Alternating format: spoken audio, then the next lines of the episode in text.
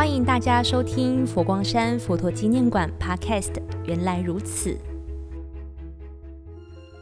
各位听众朋友，大家吉祥。本集再次邀请到佛馆法务处执行长觉林法师，觉林法师吉祥。各位听众，大家吉祥。想请教觉林法师，什么是茶禅一味呀？什么是茶禅一味？我想今天这个主题里面，就真的是会特别有味道的哈。茶禅一味，这一味到底是什么呢？它是一种味道吗？还是什么呢？其实不是一味，就是一种体会，一种觉醒。那这种体会觉醒，就是在我们禅门里面常常说的悟。那悟到底是谁悟呢？禅师吗？还是我？还是来者的人？还是听者的人？到底是谁呢？我们在宋代的高僧云雾克勤禅师，他在学习佛法的过程当中，那一段时间之后，他精心的研习跟茶的关系，他以禅宗的观念和思辨来品这个茶的奥妙，所以最终让他真的是有所体悟了。因此呢，他有一天他就拿起笔写下“茶禅一味”这四个字。我想这个四个字就是这样子的一个由来，所以茶禅一味，事实上就是告诉我们，禅就在什么生活中，你有了禅心，就能在茶香中体会到佛法的真意。那甚至我们常常在最有名的赵州禅师的吃茶去，那这个人的公案我们耳熟能详，有很多人都会来问禅师说。请问禅师，你怎么修行呢？禅师他就会告诉他，其实我就是什么，吃饭跟睡觉。那来问的人说，我每天也是吃饭睡觉，难道这个就是修行吗？其实我们每天也是吃饭睡觉，可是呢，您用的是什么心呢？禅师就说，你每天吃饭就是挑肥拣瘦，没有一个是欢喜的。感恩的心来吃饭，所以吃起来会什么食不知味。那睡觉的时候会怎么样呢？翻来覆去，东想西想，真的一点办法都没有安心让你可以入睡。所以呢，我不一样，我吃菜根吃起来都会觉得非常美味。我睡觉的时候，我睡了，我不想过去，不想未来，很快就睡了。当然是什么不一样。所以这个就是在表达说。我们真正的修行是在哪里呢？生活中，在生活中，当你吃饭睡觉的时候，你就去落实，这个才是什么？才是真正的茶禅一味。该睡的时候就睡，该吃的时候就吃，该做什么时候就是做什么。当下那一个专注，那一位是非常重要的。除了茶禅一味，佛馆还举办哪些活动和茶禅有关呢？在双阁罗人文空间这一个地方，从开始到现在，我们举办的很多的一个活动，那这些活动其实都是国际性的，透过茶文化的一个传播、交流、教育，我们有过日本的茶禅、韩国的茶禅，甚至云南的茶文化等等的这些一个交流。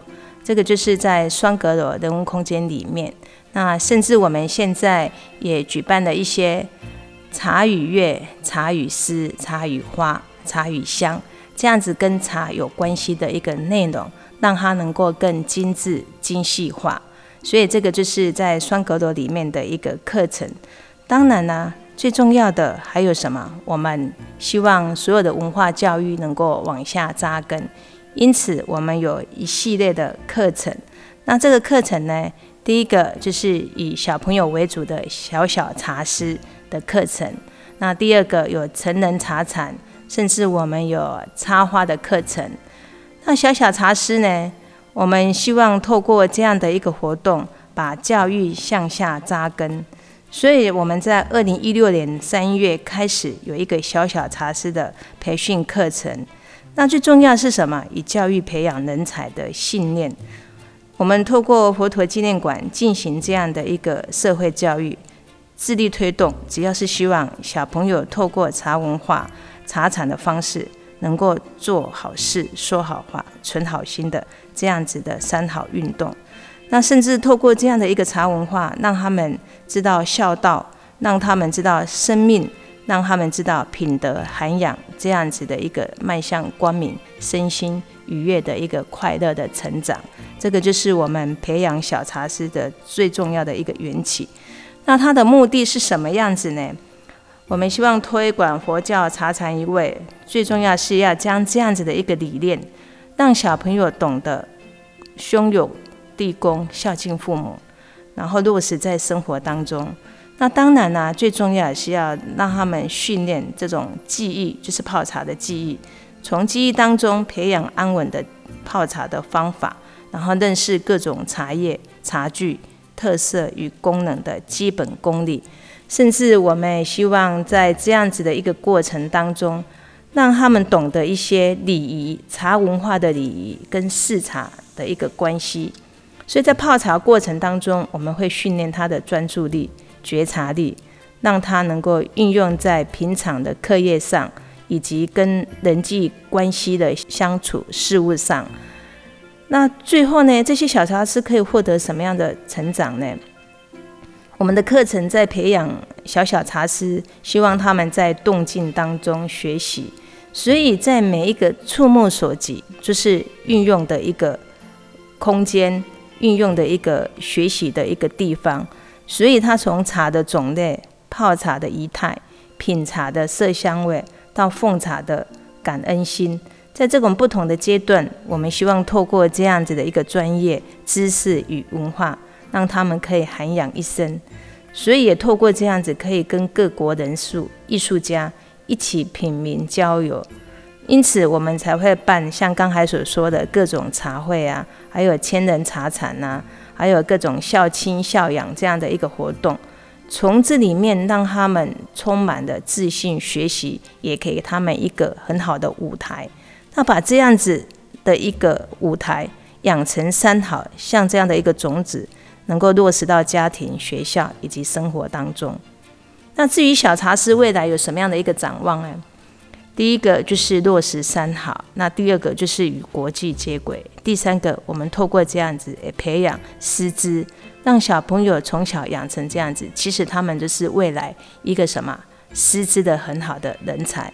所以我们希望这样子一起一起的下去，能够青出于蓝。更胜于蓝的一个概念来培养小朋友。刚刚您有提到国际交流，小小茶师除了会用中文介绍，还会使用其他语言吗？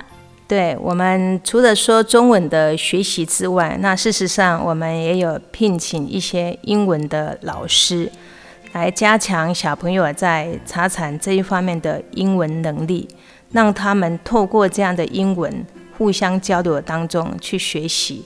泡茶，所以我想茶文化跟茶禅一味，最重要不是在喝这一杯茶，而是透过这样子的一个活动，一个文化，让他们养成一种很根深蒂固的什么，就是他们的专注礼仪能力。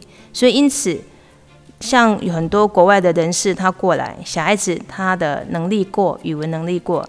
他们很厉害的，他们常常都会说：“我要来做义工，我放假的时候我要来帮忙。”所以，当有国外的团体来的时候，他们就会登记，然后他们就会出来接待、泡茶、试茶，然后交流，所以就会养成他们什么礼仪上的，还有交流上，还有语言能力一起训练，所以就会变着他们把这样的一个专才运用在这个茶文化里面。好想看小小茶师哦。我们在什么时候可以看到小小茶师奉茶呢？小孩子要怎么样子能够看到他们奉茶的表现呢？这边我讲几个活动的一个内容哈，因为我们刚才有讲过，我们会设很多平台让小朋友来学习，所以本身在双阁楼人文空间这个地方，我们在每一期都会有一个成果展。小朋友都会把他们这一期学习的，因为每一期的课程内容都不一样，他们会展示出来，家长朋友都会来观看他们的什么学习成果。那第二个就是我们生活美学里面刚才讲的茶与诗、茶与月、茶与花等等的这些内容，小朋友他们就会回来帮忙布置，然后当司仪接待、招待、试茶、奉茶，这个又是他们学习的一个舞台。那另外呢，比较大型的一点就是千人茶禅。我们在每一年的国际书展十月份初的时候，都会有这样的一个活动，所以我们把这个活动让它延伸扩大，可以说是千人的。因此，我们会有一百零八位的这些小茶师在菩提广场那边设一百零八席，然后就会亲朋好友或是所有的有兴趣的人都一起来看小朋友。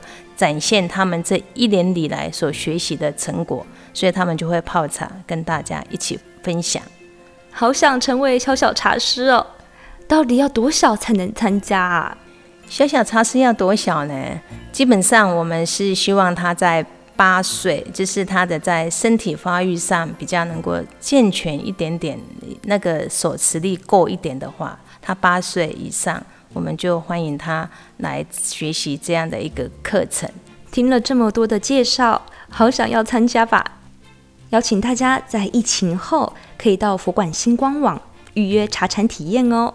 让我们再次谢谢觉林法师啊！我们今天非常感谢所有听众跟我们分享茶禅一味这样子的一个内容。那我们真的非常欢迎大家一定有时间回到。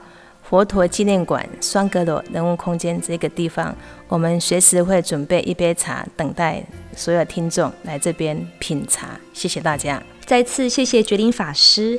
希望借由泡茶、品茶，找到自己心里的一片平静时光。再次谢谢您的收听，我们下期见。最后要记得 follow 佛陀纪念馆原来如此 Podcast，了解最新动态。也可以到佛馆官方脸书和 IG 留言哦。